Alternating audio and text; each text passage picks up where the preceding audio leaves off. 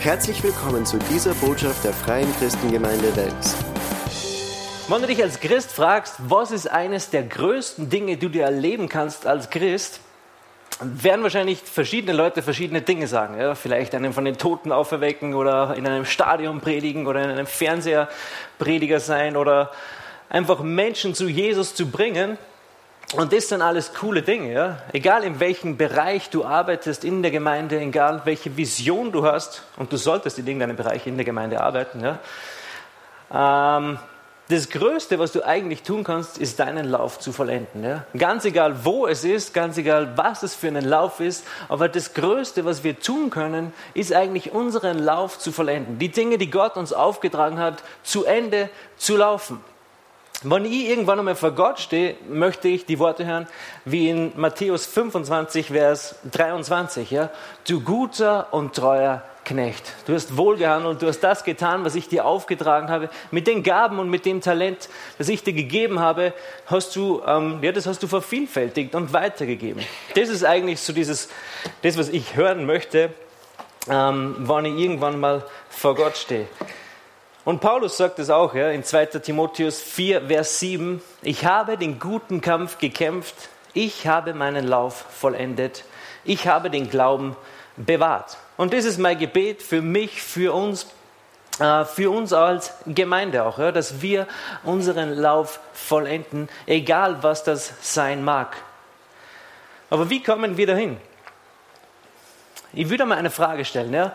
Wenn du dir eine Skala vorstellst von 1 bis 10, wobei 1 das Schlechteste ist und 10 das Beste, wo würdest du dein Leben einordnen? Das kannst du jetzt kurz machen. Ja? Ich gebe dir eine Stunde Zeit. Nein. Die meisten wären wahrscheinlich irgendwo bei 8 rundherum. Ja? Und die nächste Frage ist, was brauchst du, damit sich das in näher Richtung 10 bewegt, diese Skala? Was fehlt dir da? Vielleicht Urlaub, mehr Zeit, ähm, mehr mit Gott erleben und so weiter. Es gibt verschiedene Dinge, die, die uns da einfallen. Und das sind alles gute Dinge. Und Jesus hat ja auch gesagt in Johannes 10, Vers 10, er ist gekommen, um uns ein Leben in Überfluss oder ein erfülltes Leben zu geben. Also Jesus ist gekommen, um uns ein erfülltes Leben zu geben. Ja? Mit Jesus bewegen wir uns mehr Richtung 10 auf dieser Skala. Ich habe mir ein Buch gekauft, ja, von dem habt ihr sicher alle schon mal gehört. 100 Dinge, die man getan haben muss, bevor man das Zeitliche segnet. Äh, oder es gibt ja noch Bücher, 100 Dinge, die man unbedingt essen sollte in seinem Leben. Ich werde es dann in Josh schenken, erst im zweiten Gottesdienst das Buch. Ja. Und wir werden dann gemeinsam da so Sachen machen, okay? Es steht aber ein Haufen Blödsinn drin. Äh, eins lese ich vor, okay? Melke eine Kuh. Solltest du unbedingt mal getan haben in deinem Leben. Etwas anderes, lächle einen Tag lang alle Menschen an, die dir begegnen. Das ist ein guter Vorsatz, oder? ist interessant, wenn man das einfach mal ausprobiert. Also wir wissen oder wir glauben zu wissen, ähm, was wir tun müssen, damit unser Leben lebenswert ist oder damit es wirklich Spaß macht, damit es Sinn macht. Es gibt gewisse Dinge, von denen wir glauben, wir, wir sollten sie unbedingt getan haben, weil sonst haben wir nicht gelebt. Aber wenn wir jetzt diesen Gedanken nehmen und in das Leben eines Christen reinstecken, was wären dann die Dinge, die man als Christ unbedingt getan haben sollte in seinem Leben? Und es gibt Dinge, wenn du darüber nachdenkst, die kannst du nur hier auf der Erde tun und im Himmel nicht mehr. Es gibt Dinge, die kannst du nur hier auf der Erde erleben und im Himmel nicht mehr. Und ich glaube, diese Dinge, da sollte man ein bisschen mehr in Fokus drauf legen. Ja? Urlaub können wir im Himmel auch noch machen. Äh, surfen können wir im Himmel und so weiter. Snowboarden, all die Dinge. Das heißt nicht, dass wir sie hier auf dieser Erde nicht tun können, aber das können wir im Himmel auch noch tun. Was können wir im Himmel nicht tun? Fleisch essen ist eine Theorie von mir, ja? weil meine Theorie ist, im Himmel gibt es keinen Tod, deshalb sind wir dann alle Vegetarier. Ja? Aber es gibt sicher irgendeine andere Form von Fleisch, ja, Tofu, nein, ich weiß es nicht. Das ist nur eine Theorie und sie stimmt sicher nicht. Ja? Das stimmt sicher nicht. Also was sollte man als Christ unbedingt getan haben in seinem Leben hier auf der Erde? Das Erste, was mir eingefallen ist, ist wirklich interessant und ist eines der schwersten Dinge, glaube ich, jemanden vergeben. Jemanden zu vergeben Ich glaube, im Himmel eines der wunderbarsten Dinge oder für mich das Unglaublichste im Himmel ist, wir können alle friedlich miteinander. Ja? Alle, der ganze Leib Christi wird sich vertragen im Himmel. Es wird keinen Streit mehr geben. Das wird eines der größten Wunder für mich im Himmel sein. Und in den Genuss, jemanden zu vergeben, wirst du wahrscheinlich nur hier auf der Erde haben. Das solltest du unbedingt ausprobieren, jemanden vergeben. Schlagen wir mal Epheser 4, Vers 32 auf. Wir haben jetzt 100 Punkte vor uns, ja? 100 Dinge, die ein Christ tun muss. Epheser 4, Vers 32. Seid aber zueinander gütig, mitleidig und vergebt einander, so wie auch Gott in Christus euch vergeben habt. Eine andere Übersetzung sagt, seid zueinander freundlich und herzlich. Vergebt einer dem anderen, wie auch Gott euch vergeben hat. Also es ist eigentlich schon ein Befehl äh, im Wort Gottes, wir sollen einander vergeben. Jesus sagt äh, in Markus 11, Vers 25, dass wenn wir in Glauben beten, dass wir vorher auch vergeben sollen. Ja, wenn jemand betet im Glauben, dann vergebt vorher äh, einander die Übertretungen. Und Gott hat uns vergeben und du weißt ganz genau, dass er, dass, dass das, was er dir vergeben hat, viel mehr ist als das, was du deinen Freunden oder deinen Arbeitskollegen vergeben sollst.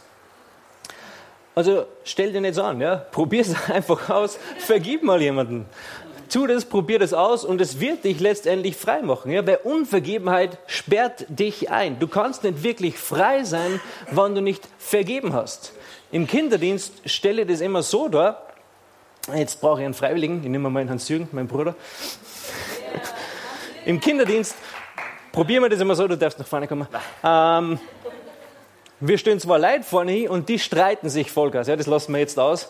Aus dem Alter sind wir jetzt heraus. Aber, und ich bin dann derjenige, der sagt, okay, weil ich dich so gestritten habe und ich werde dir nicht vergeben und dann mache ich eine Tür auf, eine imaginäre Tür und schmeiß dich rein. Ja. Und ich mache sie zu und er hat mir vielleicht schon vergeben, er geht weg und ist wieder frei. Er kann sich hinsetzen.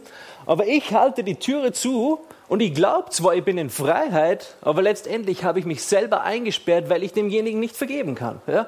Jedes Mal, wenn ich aufs Klo gehe, beobachte ich die Tür, dass er ja nicht rauskommt. Ja? Oder wenn ich was essen tue, beobachte ich die Tür, dass er ja nicht rauskommt, weil ich ihm nicht vergeben will. Und wenn ich die ganze Zeit die Tür zuhalte, habe ich meine Hände nicht offen, damit ich die Segnungen Gottes letztendlich erfahren kann. Also Unvergebenheit sperrt dich ein, obwohl, und das Trügerische dabei ist, du glaubst, du bist in Freiheit, und du bist eigentlich eingesperrt, ja? nur auf der anderen Seite der Tür. Und der andere hat dir vielleicht vergeben und ist frei und du glaubst, du hast ihn eingesperrt. Also Unvergebenheit sperrt dich ein. Du solltest unbedingt das ausprobieren, dass du jemanden vergibst, weil es macht dich frei. Es ist, es ist eine, eines der Punkte, die du als Christ unbedingt tun solltest. Und wenn du das machst, dann bewegst du dich mehr in Richtung 10 auf dieser Skala. Weil um ein erfülltes Leben zu haben, musst du frei sein. Jesus hat gesagt, wen der Sohn frei macht, der ist wirklich frei. Um ein erfülltes Leben zu haben, brauchst du diese Freiheit. Und dazu gehört Vergebung einfach dazu. Das war das Erste, okay? Punkt 1. Wir haben jetzt nur noch 99 vor uns. Aber Punkt 1 war Vergeben. Das Zweite, das Evangelium predigen. Das kannst du nur hier auf der Erde machen. Du kannst nur hier auf der Erde jemanden zu Jesus bringen, weil im Himmel sind alle schon bei Jesus, oder? Du wirst im Himmel keinen mehr das Evangelium erzählen können. Du kannst jemandem erzählen, wie du errettet worden bist und was sich in deinem Leben getan hat. Aber die Leute sind schon alle im Himmel. Ja? Sie werden dann nicht mehr Himmel, in den nächsten Himmel kommen. Ja? Jeder Christ ein Evangelist. Each one, reach one heißt das auf Englisch. Habe ich vor kurzem erfahren.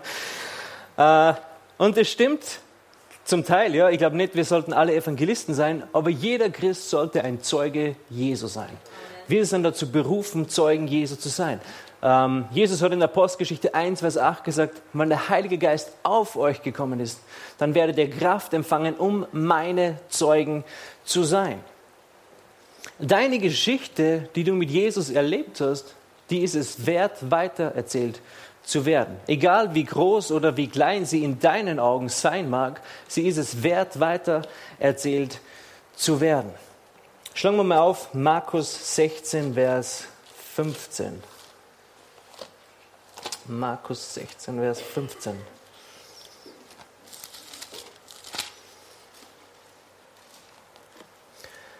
Und er sprach zu ihnen, geht hin in die ganze Welt und predigt das Evangelium der ganzen Schöpfung. Also wieder, es ist ein Auftrag unseres Herrn Jesus Christus. Und Jesus hat es gesagt, zum einen, weil er genau weiß, wenn Menschen das Evangelium nicht hören, gehen sie für immer verloren. In Römer 4, Vers 14 lesen wir, wie sollen sie nun den anrufen, an den sie nicht geglaubt haben? Wie aber sollen sie an den glauben, von dem sie nicht gehört haben? Wie aber sollen sie hören ohne einen Prediger? Wir sind alle Prediger äh, auf, die, auf eine gewisse Art und Weise. Ja? Jeder von uns sollte ein Zeuge Jesus sein. Und eigentlich ist jeder von uns ein Zeuge Jesu. Ob du das dann tust oder nachgehst, das ist dann eine andere Frage. Aber wir alle sind Zeugen Jesu.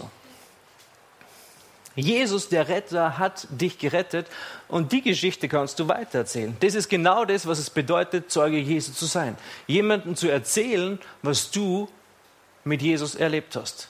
Das Bezeugen, was Jesus in deinem Leben getan hat, bewirkt, dass andere Menschen auch neugierig werden auf Jesus und dann kannst du ihnen erzählen, wie sie Jesus empfangen haben. Ja? Du solltest dein, deine Geschichte mit Jesus nicht für dich behalten. Wir Österreicher sind ja im Großen und Ganzen sehr hilfsbereit, ja, wenn es um Naturkatastrophen geht oder um Autounfälle und so weiter. Wir sind sofort dabei und helfen und retten Leben, wo es geht. Ja. Menschen riskieren ihr Leben, um anderen Menschen das Leben zu retten bei so Naturkatastrophen. Das sieht man immer wieder im Fernsehen, oder?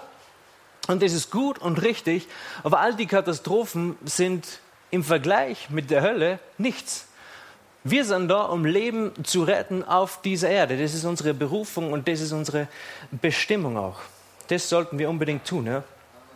Eine positive Nebenwirkung von dem, dass wir anderen Menschen, ähm, dass wir so eine Herzenseinstellung bekommen, Menschen von Jesus zu erzählen, ist, es wird uns nicht langweilig in der Gemeinde. Ja?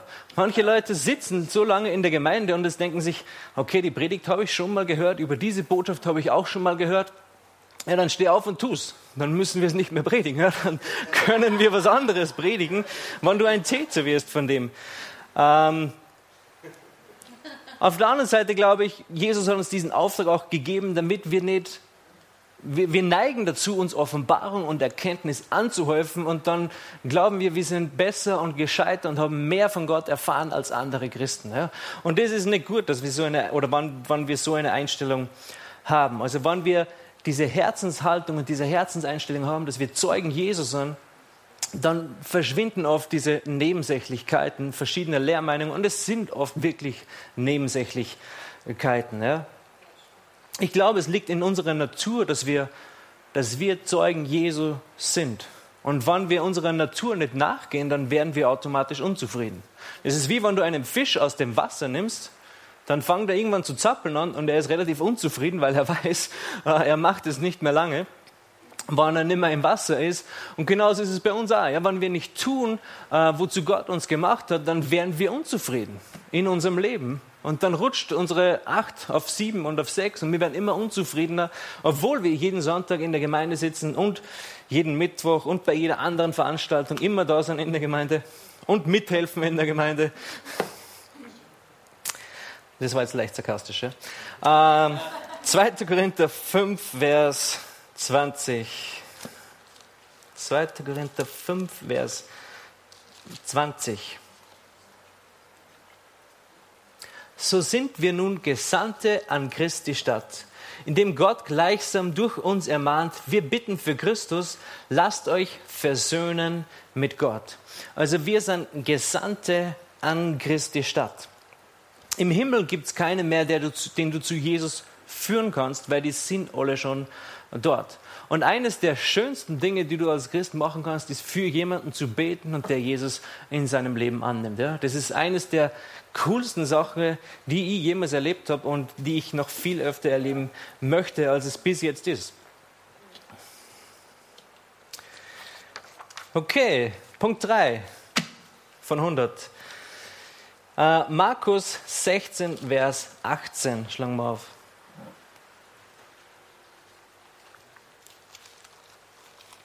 Markus 16, Vers 18.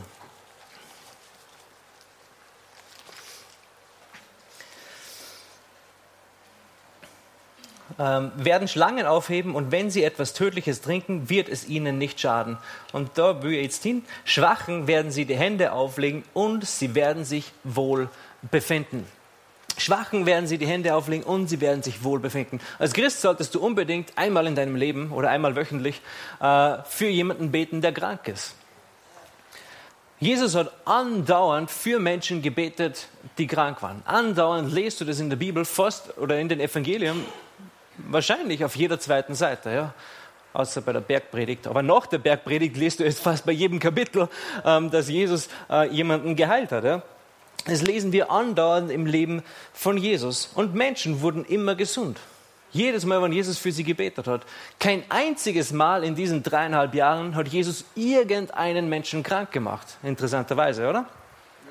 Und Jesus tat alle Zeit den Willen des Vaters.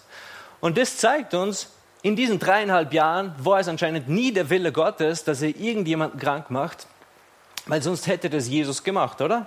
Weil er tat alle Zeit den Willen dessen, der ihn gesandt hat.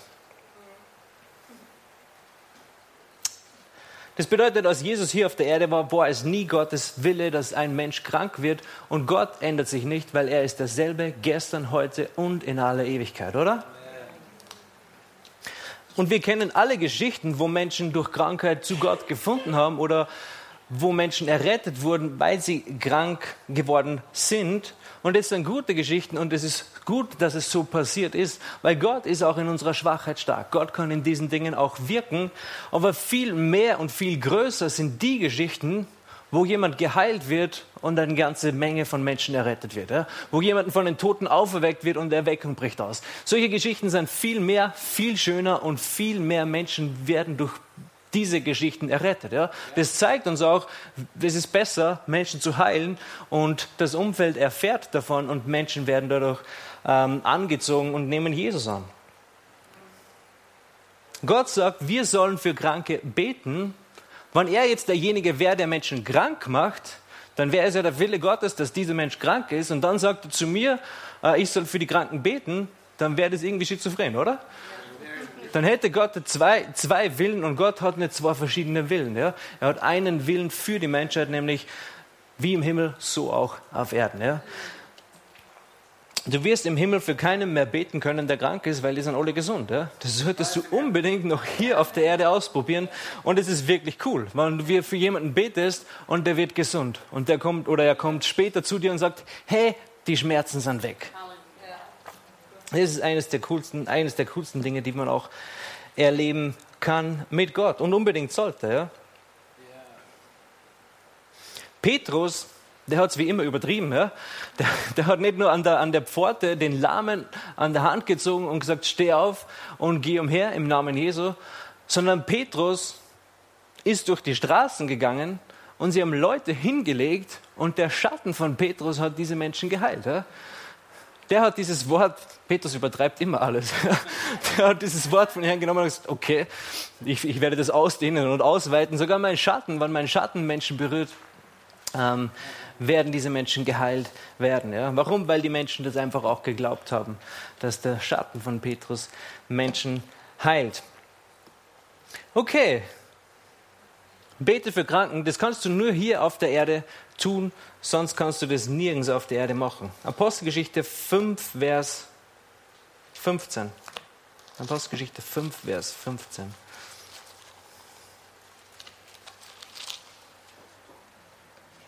Ah, da ist die Geschichte mit Petrus, genau. So dass sie die Kranken auf die Straße hinaustrugen und auf Betten und Lager legten, damit, wenn Petrus käme, auch nur ein Schatten einen von ihnen überschatten möchte.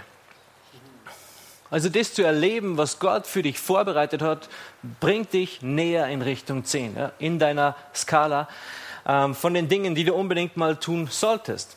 Weitere Punkte werde ich jetzt nur erwähnen und dann werde ich ein bisschen darüber sprechen, dass wir Täter des Wortes sein sollen. Ja. Weitere Punkte, die du unbedingt erleben solltest, sind Heiligung. Gott sagt, du bist, äh, ich bin heilig und ihr sollt heilig sein. Ja? Wir sollten ein heiliges Leben führen. Warum? Sünde bringt dich immer weiter als du gehen möchtest. Sie kostet mehr, als du zu zahlen bereit bist. Und sie hält dich länger fest, als du eigentlich bleiben möchtest. Sünde macht dich kaputt in deinem Leben. Ja? Es, ist, es ist gut, wenn wir ein heiliges Leben führen. Ein weiterer Punkt, keine Sorgen machen. Mach dir keine Sorgen. Ja? Das, ist, das ist ein guter Punkt. Ein Haufen Geld spenden solltest du unbedingt mal ausprobieren äh, in deinem Leben. Äh, einen Missionar monatlich unterstützen solltest du unbedingt ausprobieren. Deiner Leiterschaft sagen, dass sie super sind. Ihr seid super. Das habe ich abgehakt jetzt auf meiner Liste. Ähm, beim Marsch für Jesus dabei sein, ja? Weil im Himmel marschieren wir mit Jesus, ja? Im Himmel sind alle beim Marsch für Jesus. Da ist Jesus. Ah, das ist nur ein Scherz. Aber es ist eine gute Sache, ja? Die Bibel einmal durchlesen solltest du unbedingt machen als Christ. Ich habe mir vor kurzem ein Altes Testament unterrichtet und habe mir vom Pastor Fred die Kassetten angehört von, von vor 13 Jahren. Und da hat er gesagt, stell dir vor, du bist im Himmel und Obadja fragt dich, ob du sein Buch gelesen hast. Und du sagst, was, du hast ein Buch geschrieben? Wie peinlich wäre das? Ja? Also du solltest unbedingt die ganze Bibel mindestens einmal durchlesen, einfach nur um diese peinliche Frage ähm, äh, umgehen zu können. Ja? Ein anderer Punkt, du solltest unbedingt mal bei einer Gebetsnacht dabei sein. Ja? Eine ganze Nacht durchbeten, äh, ja, einfach mal dabei sein. Das, die Liste könnten wir jetzt ewig lang weiterführen. Ich bin mir, sicher, bin mir sicher, wir könnten auch so ein Buch schreiben mit 100 Dinge, die besser sind als dieses Buch, ganz sicher. Ähm, aber ein Vers, glaube ich, fasst es letztendlich alles zusammen. In Johannes 14, Vers 12. Johannes 14, Vers 12. Wahrlich, wahrlich, ich sage euch, wer an mich glaubt, der wird auch die Werke tun, die ich tue, und wird größere als diese tun, weil ich zum Vater gehe. Also dieselben Dinge tun, die Jesus getan hat. In diesem Vers, der fasst eigentlich nochmal alles zusammen. Und ich glaube nicht, dass Jesus ein langweiliges Leben gehabt hat. Ich glaube, sein Leben war sehr erfüllt. Wenn du Jesus gefragt hättest auf einer Skala von 1 bis 10, wo würdest du dich einordnen? wäre er wahrscheinlich meistens auf 10 gewesen, außer seine Jünger haben ihm wieder mal irgendwie Probleme gemacht. Aber sonst wäre er wahrscheinlich meistens auf 10 gewesen. Er war gesalbt mit Freudenöl mehr als alle anderen. Das Leben von Jesus und auch von seinen Jüngern, es war wirklich spannend, es war aufregend und es war was Besonderes. Es war nicht langweilig. Und es geht jetzt nicht 100 Punkte äh, aufzuzählen, was man alles tun muss, als Christ, sondern es geht darum, dass wir tun, was Gott sagt, dass wir tun sollen. Jesus sagt nach der Bergpredigt, und die Bergpredigt ist eines der berühmtesten Reden eigentlich weltweit, ähm, sagt er dann in Kapitel 7, Vers 24. Matthäus 7, Vers 24. Jeder nun, der diese meine Worte hört und sie tut, den werde ich mit einem klugen Mann vergleichen, der sein Haus auf den Felsen baute. Also jeder, der die Worte Jesu hört und sie tun. Zuerst müssen wir sie hören und dann können wir sie letztendlich auch tun. Und wenn wir äh, in den Königen schauen, dann sehen wir das, oder sehen wir eigentlich ein Beispiel von beiden Dingen, ja? dass jemand Gottes Wort hört und tut und dass jemand Gottes Wort hört und nicht tut. David zum Beispiel war ein Mann, der hat Gottes Wort getan. Und er war nicht perfekt. Ja? Er hat Ehebruch begangen, äh, hat dann letztendlich Mord verübt an demjenigen, der verheiratet war mit der Frau. Und dann ist ein Prophet zu ihm gekommen und hat gesagt, hey, du hast dich versündigt äh, und, und Gott findet das nicht gut, so in Kurzform, ja, die, die Geschichte. Äh, und er hat gesagt, ich habe mich an Gott versündigt, es tut mir leid. Äh, und er hat, er hat diesen Propheten gehorcht. Ja. Sünde hatte trotzdem Auswirkungen äh, und das hat Gott auch nicht weggetan. Ja. Sünde hat immer Auswirkungen, aber Gott vergibt uns. Und das Leben von David ist dann ja, runtergegangen, aber dann auch wieder bergauf, weil er ein Täter des Wortes war. Salomo dagegen, der hatte tausend Frauen, äh, Pferde aus Ägypten und so weiter. Viele Dinge getan, die Gott nicht gut findet. Er hat dann Götzen gedient. Und Gott, steht drinnen, Gott ist ihm wegen dieser Sache zweimal erschienen. Und Salomo war das wurscht. Ja? Er hat es trotzdem weitergetan. Er hat nicht auf Gott gehört. Er hat Gottes Wort gehört, aber er hat es nicht getan. Und das ist der Unterschied. Ja? Wir müssen Täter des Wortes sein. Schlagen wir auf in Jakobus 1. Jakobus 1, Verse 22 bis 25. 22 bis 25. Seid aber Täter des Wortes und nicht allein Hörer, die sich selbst betrügen. Denn wenn jemand ein Hörer des Wortes ist und nicht ein Täter, der gleicht einem Mann, der sein natürliches Gesicht in einem Spiegel betrachtet. Denn er hat sich selbst betrachtet und ist weggegangen, und er hat sogleich vergessen, wie er beschaffen war. Wer aber in das vollkommene Gesetz der Freiheit hineingeschaut hat und dabei geblieben ist, indem er nicht ein vergesslicher Hörer, sondern ein Täter des Werkes ist, der wird in seinem Tun glückselig sein. Wie wird er glückselig sein? In seinem Tun, indem er etwas tut. Und glückselig, das Wort ist echt cool. Äh, das bedeutet nicht nur glücklich sein, sondern glücklich sein mal zehn. Glücklich sein hoch zehn ähm, bedeutet glückselig sein. Und das werden wir, wann wir tun, was Gott uns sagt, ja, wann wir die Dinge tun. In Epheser 2, Vers 10 steht, wir sind geschaffen zu guten Werke. Also Gott hat Dinge für uns vorbereitet, die wir dann auch tun sollen. Ja? Es geht nicht nur darum, dass wir aus, Gnade durch Glauben errettet sind und jetzt äh, ein schönes Leben führen, in dem wir nichts tun, sondern es geht darum, dass Gott Werke für uns vorbereitet hat. Du bist geschaffen worden für gute Werke. Wieso glauben wir oft, ähm, dass, dass die Dinge, die Gott für uns bereitet hat, äh, immer ein großes Opfer ist für uns. Ja? Gott wird mir sicher noch Alaska schicken, weil ich mag Alaska nicht. Das wird Gott wahrscheinlich nicht machen. Ja? Ich mache das mit meinen Kindern auch nicht, dass ich sie nach Alaska schicke, weil sie mögen das nicht. Ja? Äh, und Gott weiß ja, was wir wollen und er will, dass wir ein erfülltes und ein gutes Leben haben. Gott hat gute Dinge für dich vorbereitet. Wir haben oft so ein verkehrtes Denken, dass alles, was wir für Gott machen müssen, ein Riesenopfer ist und immer etwas ist, was wir eigentlich nicht wollen. Aber das stimmt nicht, ja. Es ist schon so, dass wir unser Kreuz auf uns nehmen müssen und dass wir gewisse Opfer bringen, aber es, letztendlich ist es das, was uns ein erfülltes Leben gibt mit Jesus. Ja? Ähm, bei mir war das nicht so, als ich da in der Gemeinde angefangen habe, war das nicht ein Riesenopfer, es war nicht richtig schwer, sondern ich habe jetzt eigentlich den coolsten Job der Welt. Ja? Na gut, ich muss mit Josh in einem Büro arbeiten, das ist das Einzige, das Einzige, aber ich habe Gott schon dreimal gebeten, diesen Dorn aus meinem Fleisch zu nehmen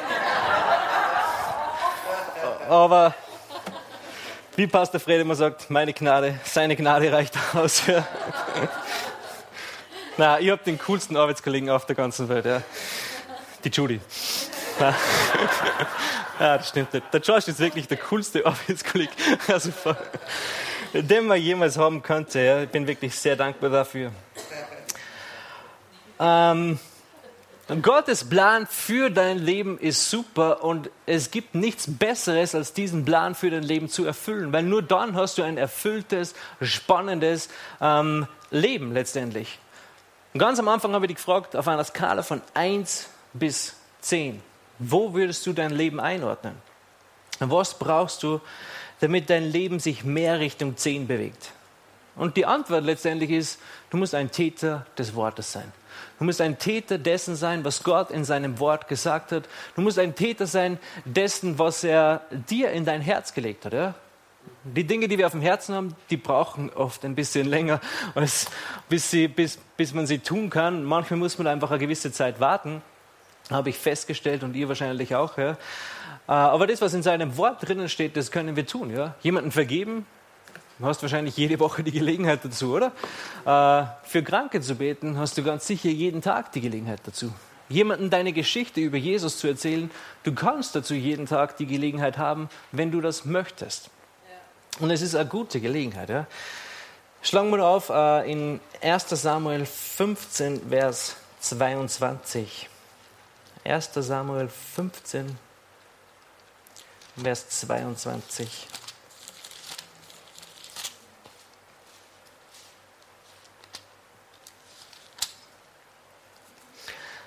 Samuel aber sprach, hat der Herr so viel Lust an Brandopfern und Schlachtopfern, wie daran, dass man der Stimme des Herrn gehorcht. Siehe, Gehorchen ist besser als Schlachtopfer, Aufmerken besser als das Fett der Widder.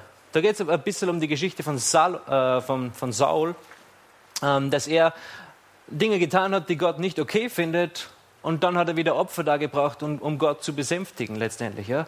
Aber es geht nicht darum, jedes Mal um Verzeihung zu bitten oder das ist immer gut, wenn man um Verzeihung bittet, ja, verstehe mich nicht falsch. Aber es geht darum, dass wir wirklich der Stimme des Herrn gehorchen, dass wir tun, was er sagt. Das ist besser als alle Formen oder Rituale oder, oder was du tun kannst, um, um Gottes. Nein, ich rede mir da irgendwas ein, ja. Aber es ist gut, Gottes Wort zu gehorchen. Es ist besser als, als eben sich immer wieder entschuldigen zu müssen für etwas, ähm, dass wir irgendwo nachlässig waren. Es ist gut, der Stimme Gottes zu gehorchen. Okay, 100 Dinge, die du in deinem Leben tun solltest. Du kannst die Liste weiterführen. Ähm, wenn du heute da bist und du sagst, hey, wie komme ich zu diesem Jesus? Ja?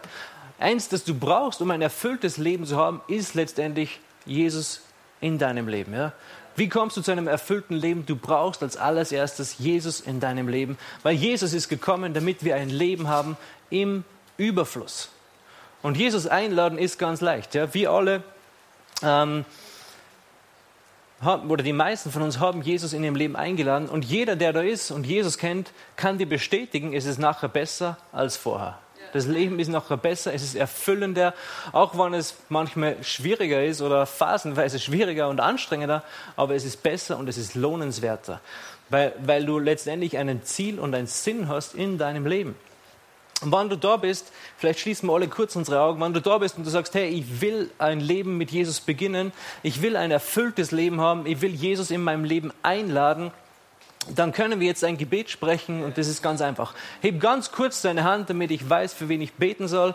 Und das ist eines der wichtigsten Entscheidungen, die du jemals treffen wirst in deinem Leben. Jesus in deinem Leben einzuladen, ist der Anfang, damit dein Leben wirklich äh, lebenswert ist und sinnvoll wird.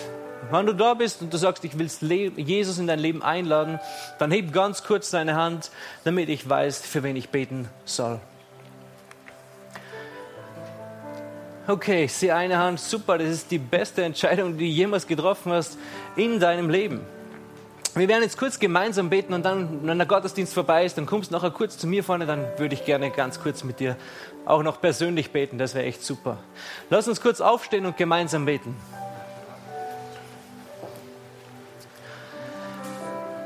Und ihr sprecht es mir einfach nach, okay? Danke, Jesus dass du für meine Sünden gestorben bist. Und dass du begraben wurdest und auferstanden bist.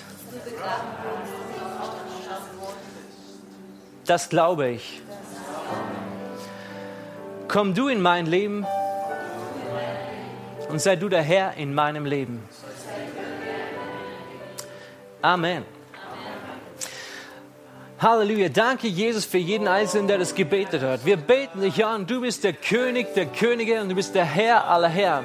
Wir danken dir, dass du der Herr in unserem Leben bist. Herr, wir wollen Täter des Wortes sein. Wir wollen tun, was du uns in deinem Wort gesagt hast, dass wir tun sollen. In Jesu mächtigen Namen. Amen. Hier endet diese Botschaft. Wir hoffen, Sie wurden dadurch gesegnet. Für mehr Informationen besuchen Sie uns unter www.fcg-wells.at.